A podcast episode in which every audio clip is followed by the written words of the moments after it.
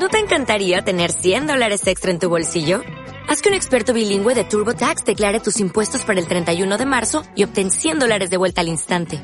Porque no importa cuáles hayan sido tus logros del año pasado, TurboTax hace que cuenten. Obtén 100 dólares de vuelta y tus impuestos con 100% de precisión. Solo con Intuit TurboTax. Debes declarar para el 31 de marzo. Crédito solo aplicable al costo de la presentación federal con TurboTax Full Service. Oferta sujeta a cambios o cancelación en cualquier momento.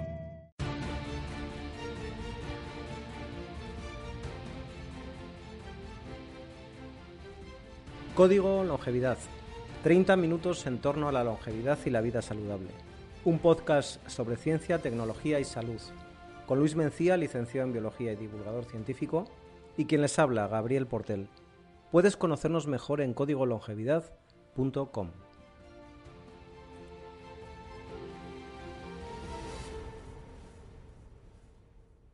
Ayuno y restricción calórica para una vida longeva.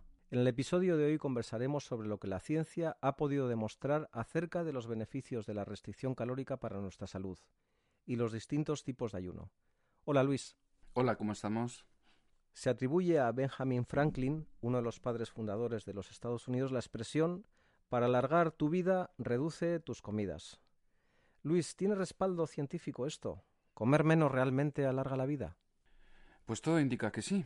Vivimos en un mundo que ya no existe seguimos en la sabana africana en términos de fisiología.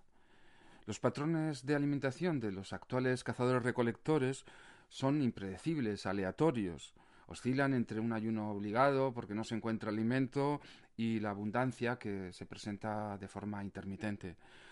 Así que eh, a lo largo de la evolución nos hemos eh, visto expuesto a una alternancia eh, entre esta disponibilidad de alimento y la privación. Ayunamos a la fuerza hemos pasado mucho hambre. Hoy, sin embargo, vivimos muchos en países desarrollados y estamos sobrealimentados y malnutridos. No paramos de comer.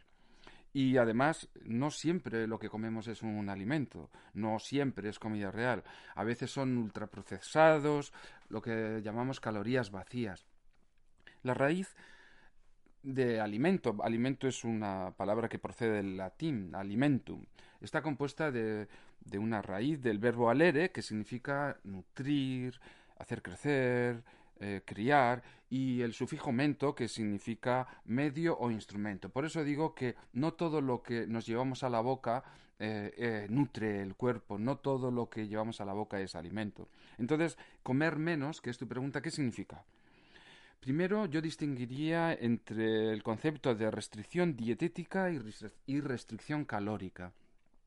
La restricción dietética es un régimen de alimentación que puede o no comportar una reducción calórica, porque puede haber una dieta que teniendo todas las calorías es una dieta restrictiva en proteínas o incluso en un determinado aminoácido, una restricción mm, de metionina, por ejemplo.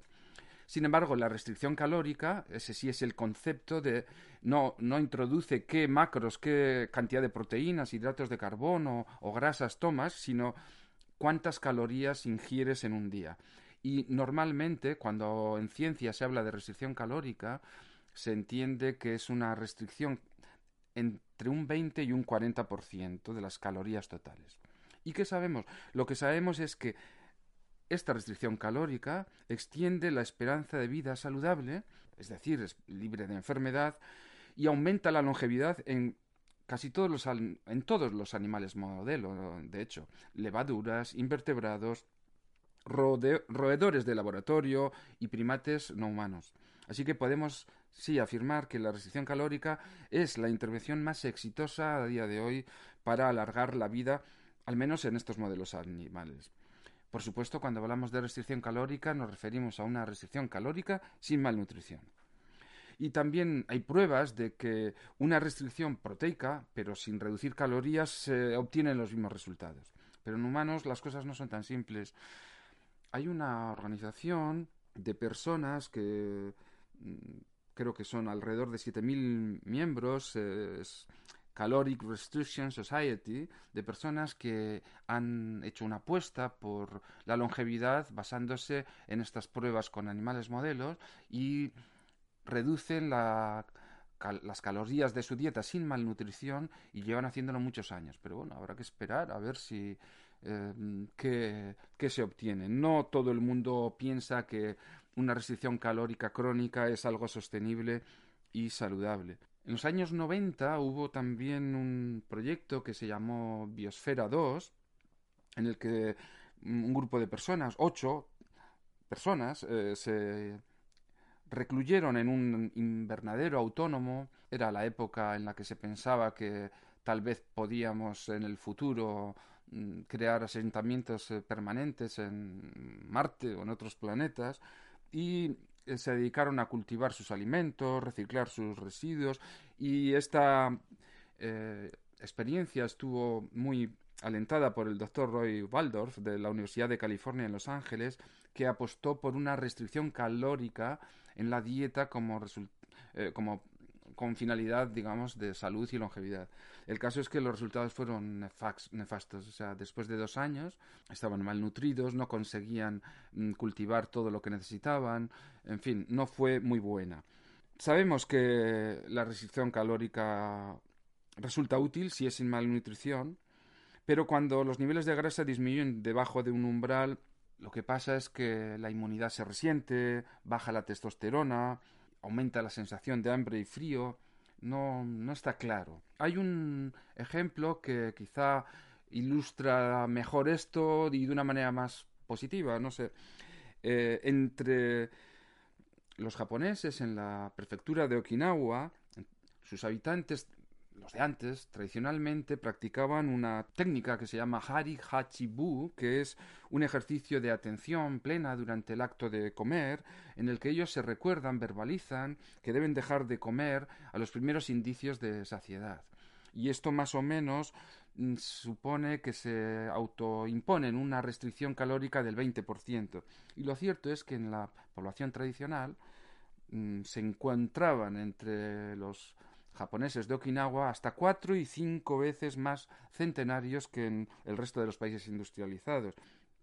Y esto se ha asociado a esa restricción calórica de en torno al 20% que tomaban, menos que el resto de japoneses. Así que sí, comer menos, nutriéndose bien, parece que podría influir positivamente en la longevidad y en la esperanza de vida saludable, libre de enfermedad.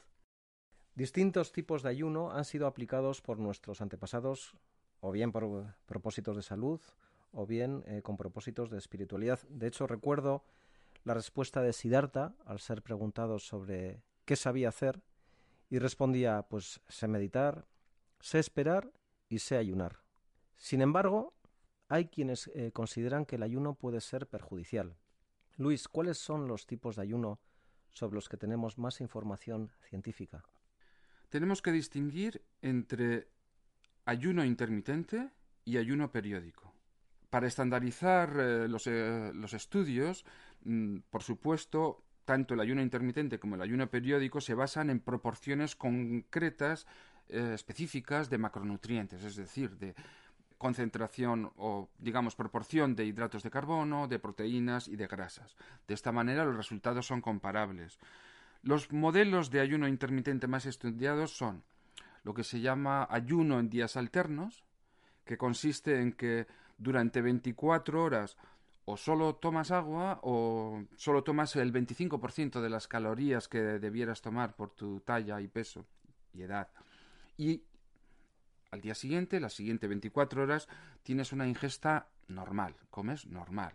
Ese es el ayuno en días alternos. Luego está el ayuno, se ha estudiado mucho el ayuno 5-2, que son dos días de ayuno, solo agua, o una dieta que no supere las 500, 700 kilocalorías, y cinco días comes normal. Y luego hay quizá el más extendido, que es lo que se llama restricción temporal de la ingesta, que es en realidad una restricción horaria. Es decir, hay una ventana de alimentación, un espacio, un intervalo horario en el que te alimentas y otro intervalo en el que no te alimentas, ayunas. Y este intervalo puede ser variable. Puede ser 12 horas sin comer, 12 horas ventana de alimentación o 16 horas sin comer de ayuno, 8 horas de alimentación y también se ha estudiado bastante 18 horas de ayuno seis horas de alimentación. Obviamente, el periodo ese de ayuno incluye las horas de sueño.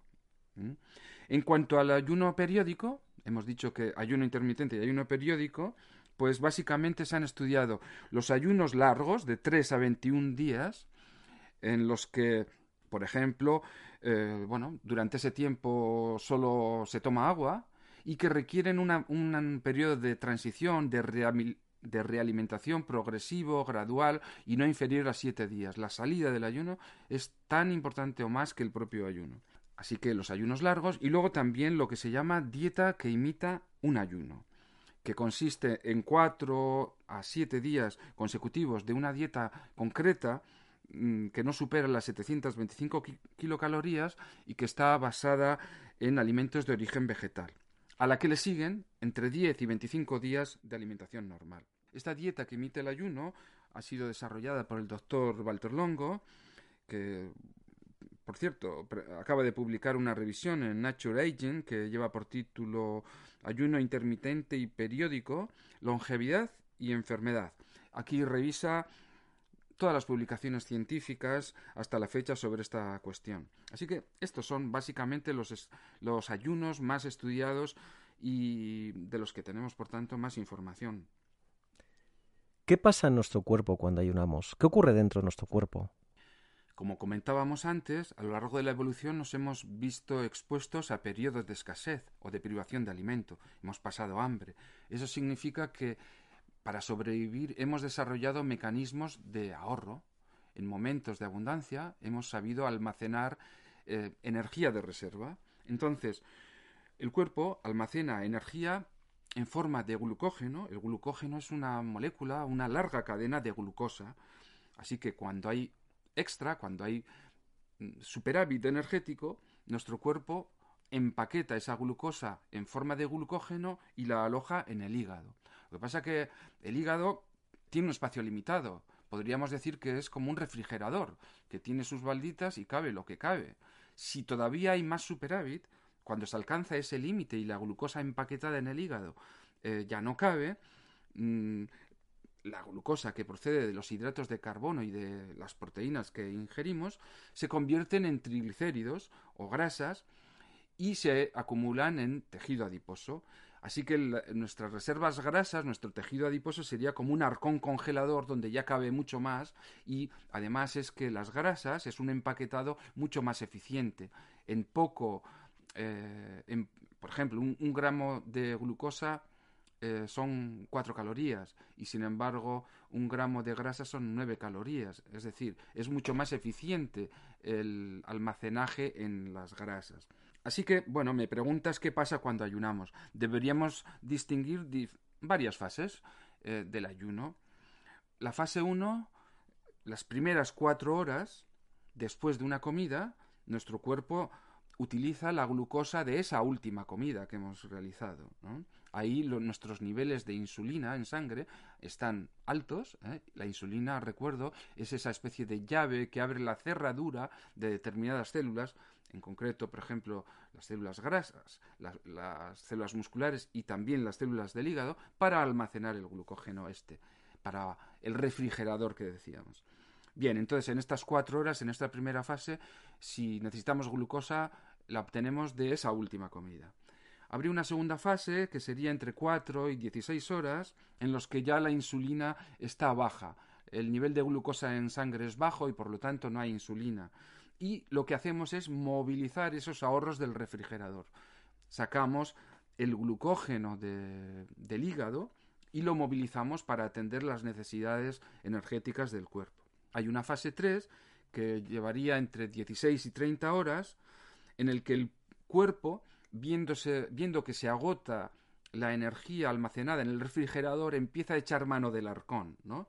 El cuerpo cambia de combustible y en vez de usar la glucosa, empieza a usar grasa y proteínas de las reservas corporales, de ese arcón al que me refería. La mayor parte de los órganos de nuestro cuerpo puede usar directamente la grasa como combustible para obtener esa energía, los triglicéridos, pero el cerebro no, el cerebro eh, está protegido por lo que se conoce como barrera hematoencefálica para que no entren determinadas cosas y no pueden entrar las grasas. Así que el hígado lo que hace es producir cuerpos cetónicos a partir de esa grasa y esto sí, esto sí que pasa en la barrera hematoencefálica y pasan al cerebro donde el cerebro ya puede usarlos para la obtención de energía. Así que el cerebro en esa fase del ayuno obtiene entre un 60 y un 75% de la energía que necesita a partir de, de los cuerpos cetónicos que proceden de las grasas. Pero 60-75%, es decir, todavía necesita glucosa. Es una de las partes de nuestro cuerpo que siempre va a necesitar algo de glucosa. Habría una fase cuarta eh, que sería más allá de las 30 horas y hasta bueno, los días en eh, que ayunáramos, 24 días, en el que el cuerpo moviliza las grasas. Y decía que solamente el cerebro, bueno, el cerebro, también los eritrocitos, los glóbulos rojos y la parte interna del riñón siempre van a necesitar glucosa. Así que el cuerpo, aunque estemos ayunando y esté movilizando las reservas grasas, parte del glicerol, que es una molécula de los triglicéridos, se convierte en glucosa. Y también otra parte que procede de proteínas del propio cuerpo. La gente teme mucho esto porque piensa que va a perder masa muscular, pero cuando alguien eh, adelgaza porque sus reservas grasas se están movilizando, le sobra piel y la piel tiene eh, mucha proteína. Así que en general eh, en estos ayunos prolongados se obtiene eh, glucosa a partir del glicerol, pero también a partir de proteínas de la piel y de la mucosa intestinal. Mira, una persona obesa, con obesidad, se estima que tiene hasta un 50% más de proteína que una persona delgada. Y todo ese exceso de piel, el exceso de tejido conjuntivo, de fascia, que aloja los adipocitos, las células grasas, todos los vasos sanguíneos que nutren esas células, esos adipocitos en, el tejido graso, todo eso está formado por proteína. Y mira, en el ejemplo, eh, en el extremo opuesto, mm, pensaríamos, ¿verdad?, que un corredor de maratón pues que está muy delgado, que no tiene grasa, pues no, hasta un 10% de su peso corporal en un corredor de maratón eh, es grasa. Es decir, que es vital para nuestra supervivencia tener reservas, reservas, ha sido muy eficiente, se ha optimizado mucho esta capacidad de ahorrar en momentos de, de superávit para, bueno, pues para momentos de escasez. Y para concluir un poco, durante el ayuno, mm, que obviamente incluye una privación de proteínas, todos los sensores de nutrientes se activan, no hay nutrientes y por lo tanto las vías de crecimiento mm, no se potencian. Así que se reciclan eh, orgánelos, tejidos, decía la piel, pero eh, proteínas en mal estado, orgánelos o partes subcelulares disfuncionales, etcétera. Bien, es el fenómeno este del reciclaje, de la autofagia al que nos hemos referido en otros eh, momentos. Durante el ayuno hemos dicho que cae la insulina, pero sin embargo hay otras hormonas que son contrarreguladoras, que, que, aumentan, porque mm, un ayuno es una situación de estrés que podría comprometer la vida de quien ayuna. Entonces se segrega más adrenalina, noradrenalina, cortisol, hormonas del estrés, al objeto de que pongas todo tu esfuerzo y tu atención en conseguir alimento, ¿no? Entonces, eh, hay que recordar esto, que una situación de ayuno es una situación de estrés metabólico y cuando es por periodos breves, etcétera, este, estas situaciones de estrés que se conocen con el nombre de hormesis tienen enormes beneficios para, para la salud. ¿Qué pasa en una fase posterior? ¿Qué lo que sería una fase quinta del ayuno, si se agotan las reservas grasas, si la, glucosa ya no se puede obtener de la piel y de mm, proteínas mal plegadas, etcétera, podríamos entrar en una fase muy peligrosa, que es la fase de inanición. Es decir, el cuerpo mm, empieza a quemar músculo, por ejemplo, músculo cardíaco, órganos vitales, y esto es algo irreversible ahí ya en un momento de inanición o se encuentra alimento o la muerte es segura. Entonces, como digo, el periodo de ayuno se puede eh, prolongar dependiendo de las reservas que tienes y, por supuesto, a mucha distancia de ese riesgo que supondría agotar las reservas grasas y entrar en, en un proceso de inanición. Y bueno, y enlazando en el tema del podcast de Código Longevidad, ¿de qué manera el ayuno intermitente puede influir en el envejecimiento? Pues hay numerosos estudios. En un estudio reciente se demostró que una restricción horaria con una ventana de alimentación de 8 horas, es decir, 16 horas de ayuno y 8 de ventana de, de, alimentación, pero sin limitación de calorías, se produjo una leve reducción de peso en adultos obesos. Es decir, comiendo lo mismo, pero con restricción horaria se pierde peso. Eh, Baraday y colaboradores demostraron que un ayuno en días alternos en adultos con sobrepeso u obesidad y que tenían resistencia a la insulina produjeron una mayor reducción de los niveles de insulina que la restricción calórica, a pesar de disminuir igualmente el peso corporal. Es decir, la restricción calórica obtiene unos resultados y la restricción, eh, el, ayuno en días alternos mm, obtiene los mismos, pero con mejores resultados para la insulina. En otro artículo, Madeo y colaboradores encontraron que el ayuno en días alternos desde cuatro semanas hasta seis meses en adultos sanos de mediana edad tuvo efectos beneficiosos en marcadores metabólicos, cardiovasculares e inflamatorios.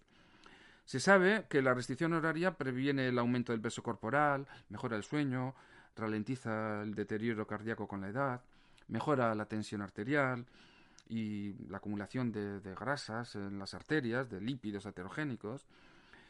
Y por último, diría que en un ensayo con 16 participantes de entre 23 y 53 años que tenían un índice de masa corporal variable desde normal, 20, hasta 30, que eh, representaría la obesidad, y que fueron asignados a un ayuno en días alternos de 22 días, perdieron el 2,5% de su peso, 4% de su grasa corporal y 57% de sus niveles de insulina en ayunas. Bien, esta es la parte que destaca los efectos positivos de los diferentes tipos de ayuno intermitente, pero hay algunos indicios de que mm, realizar ciclos de ayuno frecuentes no solo podrían ser difíciles porque cuesta ponerse, sino que podrían aumentar efectos secundarios precisos, incluso niveles de mortandad. Por ejemplo, en un estudio se verifica que la formación de cálculos biliares se duplicó en quienes practicaron de forma crónica, es decir, durante mucho tiempo seguido, un ayuno intermitente de más de 14 horas. Saltarse el desayuno es el método favorito de quienes eh, quieren hacer un ayuno de, con una ventana de alimentación de ocho horas o seis horas. Y claro, eh, hay estudios que indican que esto se asocia a un mayor riesgo de mortandad por cualquier causa. Así que mm, no siempre es seguro. Correlación no significa causación. Igual las personas que hacen una ventana de alimentación de ocho horas Mm, saltándose el desayuno eh, no tendrían este resultado, pero bueno, por prudencia conviene parecerse más a, nuestros antepasados y realizar los ayunos mm, de forma aleatoria y no permanentemente, no adoptar un estilo de vida de una comida diaria o de una ventana de alimentación precisa y sostenerla indefinidamente. Si algo sabemos de, de los cazadores recolectores actuales es que sus patrones de ingesta de alimentación no están organizados eh, tan rígidamente como nosotros, desayuno, comida, merienda, cena, eh, sino que dependen mucho de los recursos y, y, que por lo tanto tienen un margen de aleatoriedad mayor. ¿Y qué nos puedes decir sobre el ayuno prolongado? Y la dieta que imita el ayuno. El ayuno más largo documentado al día de hoy es el de un eh, escocés de 27 años que se llamaba, se llamó Angus Barbieri y que ayunó durante 382 días. Sus médicos le propusieron una semana de ayuno para tratar su obesidad, pero se encontraba bien y eh, continuó durante 382 días. En este tiempo perdió 125 kilos. Así que, bueno, la duración depende, por supuesto, de otros factores como tus reservas grasas, evitando la inanición, como decíamos. Pero lo que podemos decir de los ayunos prolongados es que hasta la fecha se han hecho siempre en clínicas especializadas, bajo supervisión médica, a veces solo agua, otras veces muy con ingesta de unas poquitas calorías, pero que hay un riesgo real de desnutrición que debe ser vigilada. Eh, la tensión arterial puede disminuir y ocasionar trastornos. Puede haber episodios de hipoglucemia, los niveles de azúcar muy bajitos y que den problemas. O tal vez deficiencias eh, micronutricionales que estaban presentes se, se acentúan durante el ayuno. Por eso mm, debe ser realizado cuando son muy largos con supervisión médica continua. Y hay más cosas que sabemos. Hay muchas personas que se someten a distintos tipos de dietas de restricción calórica o ayunos por su cuenta y em, sufren ciclos de pérdida de peso de entre un 7 y un 10% de su peso. Ahora subo 10 kilos, ahora bajo 10 kilos, ahora los vuelvo a subir. Es lo que se llama dietas eh, yo-yo. Y todas las personas que suben y bajan y suben y bajan, hay estudios que eh, ponen de manifiesto de que esto es una intervención arriesgada porque aumenta la mortandad por cualquier causa. Para promover los efectos del ayuno, eh, estandarizar la forma de realizarlos y minimizar los efectos adversos, como decía antes Walter Longo, propuso la dieta que imita el ayuno, que es una dieta baja en proteínas, baja en azúcar y alta en grasas saludables insaturadas realizaron un ensayo clínico con 100 voluntarios que practicaron la dieta que imita el ayuno durante cinco días consecutivos y esto tres meses consecutivos, es decir, cinco días de dieta que imite el ayuno, 25 días de realimentación y esto lo repitieron tres meses consecutivos. ¿Qué vieron? Pues que vieron que se redujeron factores de riesgo que se asociados a las, a las enfermedades vinculadas al envejecimiento, como la diabetes y enfermedad metabólica, síndrome metabólico, el cáncer, enfermedades cardiovasculares, disminuyó la tensión arterial, el factor de crecimiento insulinoide 1, que hemos dicho que es un sensor de nutrientes vinculado al crecimiento y que cuando baja aumenta la longevidad, disminuyó el índice de masa corporal, el nivel de glucosa en ayunas, los niveles de triglicéridos, los niveles, de grasas en sangre como el colesterol, la proteína C reactiva, que es un marcador inflamatorio, es decir, todos estos indicadores que normalmente aumentan con el envejecimiento mejoraron sensiblemente con la dieta que emite el ayuno entre estos 100 participantes. Y además, lo que es más interesante es que estos beneficios se mantuvieron meses después de regresar a una dieta normal. Así que sí, parece que en general la dieta que imita el ayuno es una intervención segura y bueno, estaría bien que estuviera supervisada por, eh, personal profesional competente. En cuanto a los eh, regímenes de ayuno, mm, debería decir que siempre hay que poner el acento también en la realimentación, es decir, en cómo salir del ayuno. Sabemos que el ayuno promueve la renovación de las células madre, regenera los tejidos, porque estimulan la autofagia, que es ese modo reciclaje. Mm, se reducen las señales que hemos tratado en algún otro episodio, la IGF-1 y mTOR, que son señales de detección de nutrientes que se vinculan al crecimiento, porque ya sabemos que a mayor crecimiento, menor longevidad. Bueno, pues el ayuno disminuye estas eh, señales de crecimiento y promueven promueven la muerte celular de células viejas, senescentes y el reciclaje de, de orgánulos eh, disfuncionales. ¿no? Así que es muy importante salir gradualmente de un ayuno y que la alimentación, la realimentación posterior sea muy rica en nutrientes, es decir, alimentos de una gran densidad nutricional. Se ha demostrado que los ciclos de ayuno intermitente, ayuno periódico y dieta que emite el ayuno eh, ralentizan y revierten incluso el envejecimiento celular en ratones y hay muchos indicios de que podría ser una intervención muy útil en humanos también para las enfermedades asociadas con el envejecimiento. Repito, diabetes, cáncer, enfermedades cardiovasculares, neurodegenerativas, etc. En resumidas cuentas, parecernos más, como decía, a esos cazadores recolectores de hace 40.000 años, de quienes procedemos, y someternos, como decía Séneca, a periodos voluntarios de privación, eh, abandonando temporalmente esta vida de opulencia y comodidad que nos rodea. Esto, al final, tiene muchas ventajas para nuestra salud y vida longeva. Muy bien, Luis. Ayuno y restricción calórica para una vida longeva. Llegamos a la sección de ideas fuerza. Supongo que va a ser esta vez difícil transmitir tres ideas, tres mensajes, eh, porque es tanta la información, pero bueno, ¿qué nos cuentas? ¿Qué tres ideas fuerza deberíamos grabar? Bien, yo destacaría en primer lugar que tanto el ayuno intermitente como el ayuno periódico y la dieta que imita el ayuno activan programas antiguos que han sido preservados por la selección natural para adaptarnos mejor a periodos de escasez, y que promueven mm, la reparación del organismo, optimizan los recursos para estar en mejores condiciones cuando haya de nuevo eh, alimento.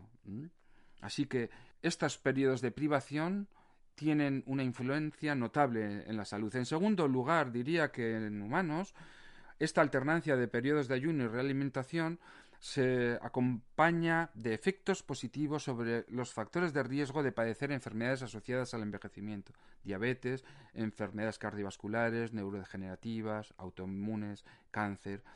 Es decir, estoy resaltando que privarse de alimento en ocasiones, temporalmente, aleatoriamente, puede disminuir el riesgo de padecer enfermedades asociadas al envejecimiento. Y por último, como Decía Hipócrates, el padre de la medicina, que tu alimento sea tu medicina, de acuerdo, pero Hipócrates también decía que si estás enfermo no comas, porque al comer eh, alimentas tu enfermedad. De hecho, en la naturaleza no hay ningún animal que cuando esté enfermo coma, ¿no? Así que el Ramadán, la Cuaresma y todos los programas que distintas religiones han mm, establecido para sus seguidores, eh, mm, para promover su salud, etcétera, bueno, deberíamos considerar esta posibilidad. El ayuno puede ser un recurso de salud a nuestro alcance de enorme, de enorme utilidad.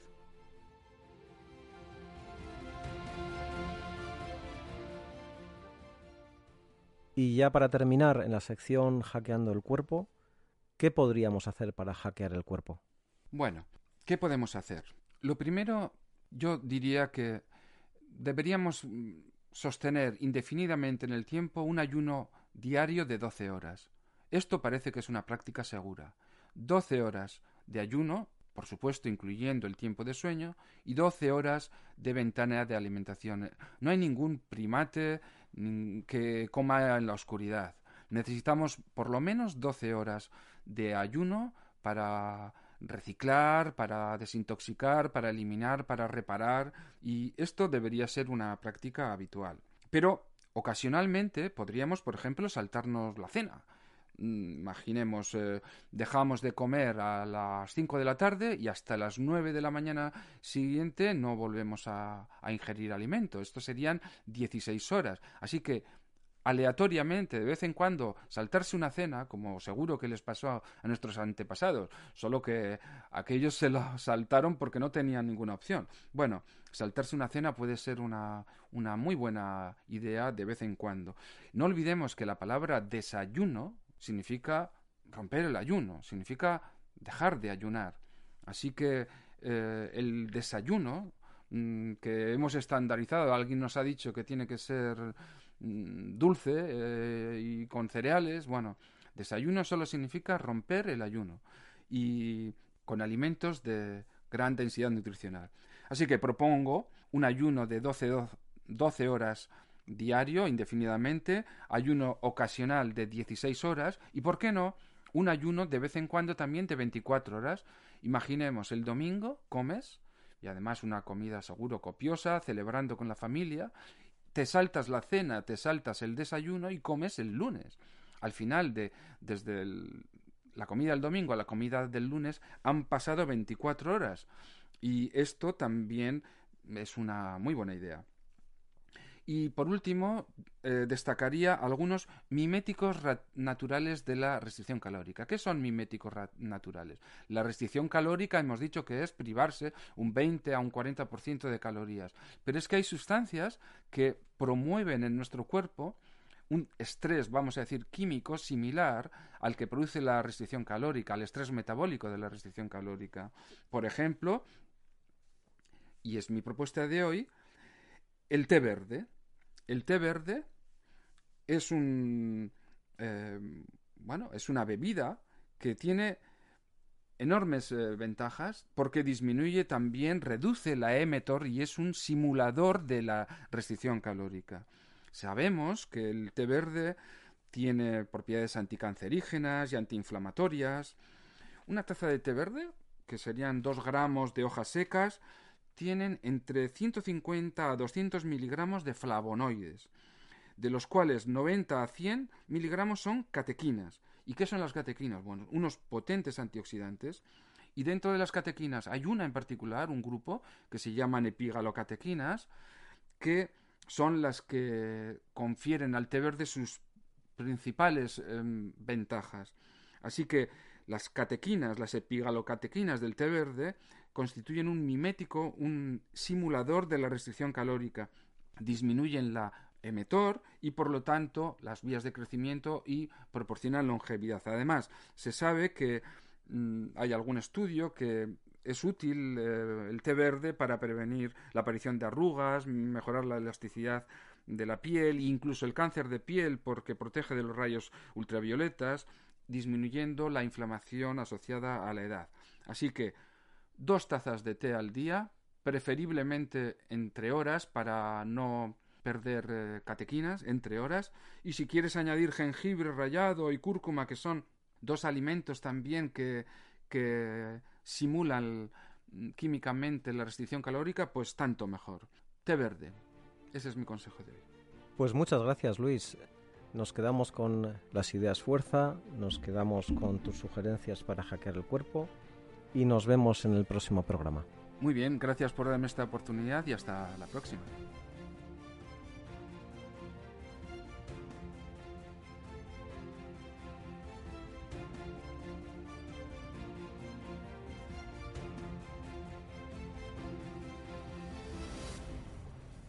Si te ha gustado este episodio, compártelo.